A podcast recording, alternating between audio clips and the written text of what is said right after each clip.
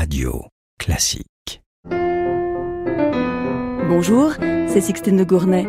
Le concerto pour piano de Schumann utilise un nom de code musical. Qui est le dédicataire secret de ce concerto?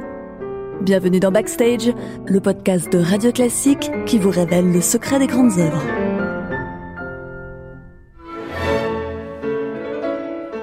Schumann se destinait à une carrière de pianiste. Mais à 22 ans, il a brusquement ressenti une paralysie à l'un des doigts de sa main droite. On pense aujourd'hui qu'il s'agissait d'une dystonie focale, la fameuse crampe du musicien. Schumann a essayé de ligaturer les doigts, mais n'a fait qu'empirer les choses. Son rêve s'est brisé. Il ne sera jamais concertiste.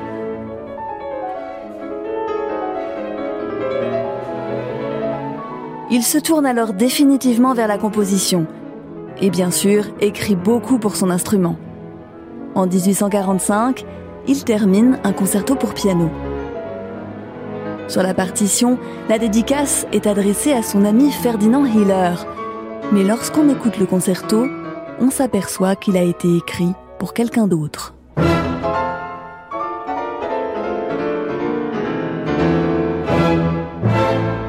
Le principal indice se trouve dans le premier mouvement. Là se cache un code secret. Le thème correspond aux lettres CHA de l'abécédaire musical allemand. Le même code que pour Karina, ce personnage du carnaval que Schumann avait composé dix ans plus tôt.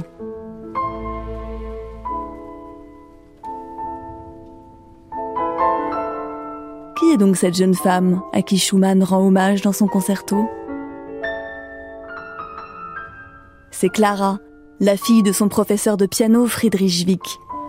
Au fil des années, Schumann a assisté au progrès fulgurant de la jeune pianiste en même temps qu'à la métamorphose de la petite fille en belle jeune femme. Ils sont tombés amoureux. Mais le professeur Wick s'est opposé à leur union car il a craint que Clara, une fois mariée, abandonne sa carrière. Les jeunes gens ont dû attendre trois ans, car tant que Clara n'était pas majeure, elle ne pouvait pas convoler sans le consentement de son père. En 1840, Robert et Clara se sont enfin mariés. Cette année-là, il lui a composé une centaine de leaders. Sa bien-aimée l'inspire et il admire ses talents de musicienne.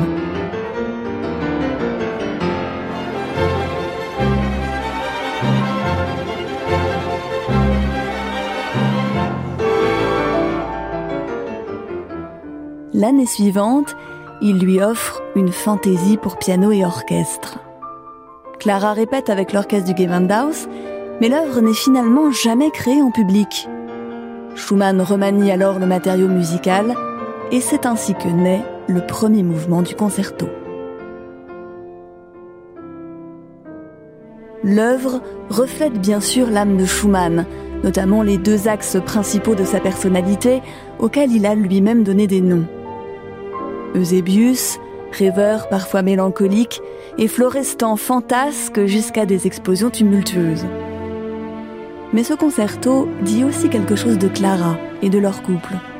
Dans le deuxième mouvement, intime, le piano dialogue avec l'orchestre, tantôt en douceur, tantôt dans des élans d'une grande sensualité.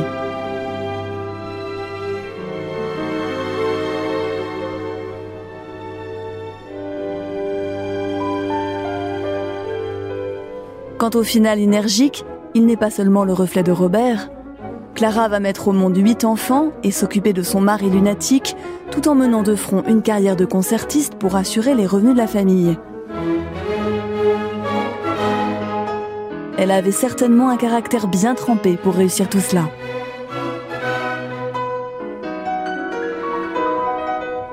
Mais pourquoi Schumann n'a-t-il pas dédié officiellement le concerto à sa femme? Sans doute parce qu'il a besoin d'appui dans sa carrière. Ferdinand Hiller n'est pas seulement un ami, c'est aussi un pianiste reconnu, également compositeur, et surtout directeur des concerts à Dresde, où habite le couple Schumann. Lui dédier le concerto, c'est donc une façon de s'assurer que l'œuvre sera jouée en public, ce qui n'avait pas été le cas de la fantaisie précédente.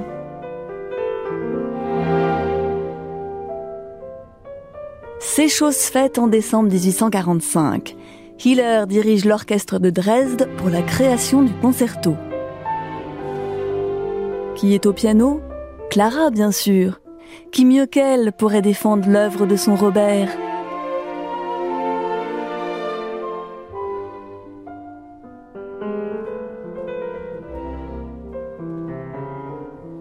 Le public ce soir-là se montre plutôt indifférent. Mais l'œuvre est reprise quelques jours plus tard à Leipzig et c'est le succès. Il faut dire que l'œuvre est dirigée cette fois par Mendelssohn et que le public du Gewandhaus est sans doute plus réceptif à cette forme de modernité musicale.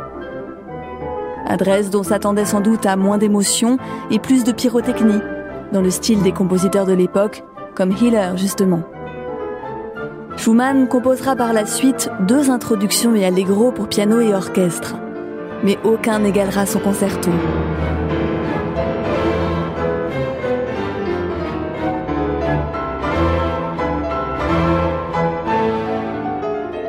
Clara le jouera longtemps, même après la mort de son mari en 1856. Aux yeux de la postérité, il reste le témoin de leur amour et de leur merveilleuse complicité musicale.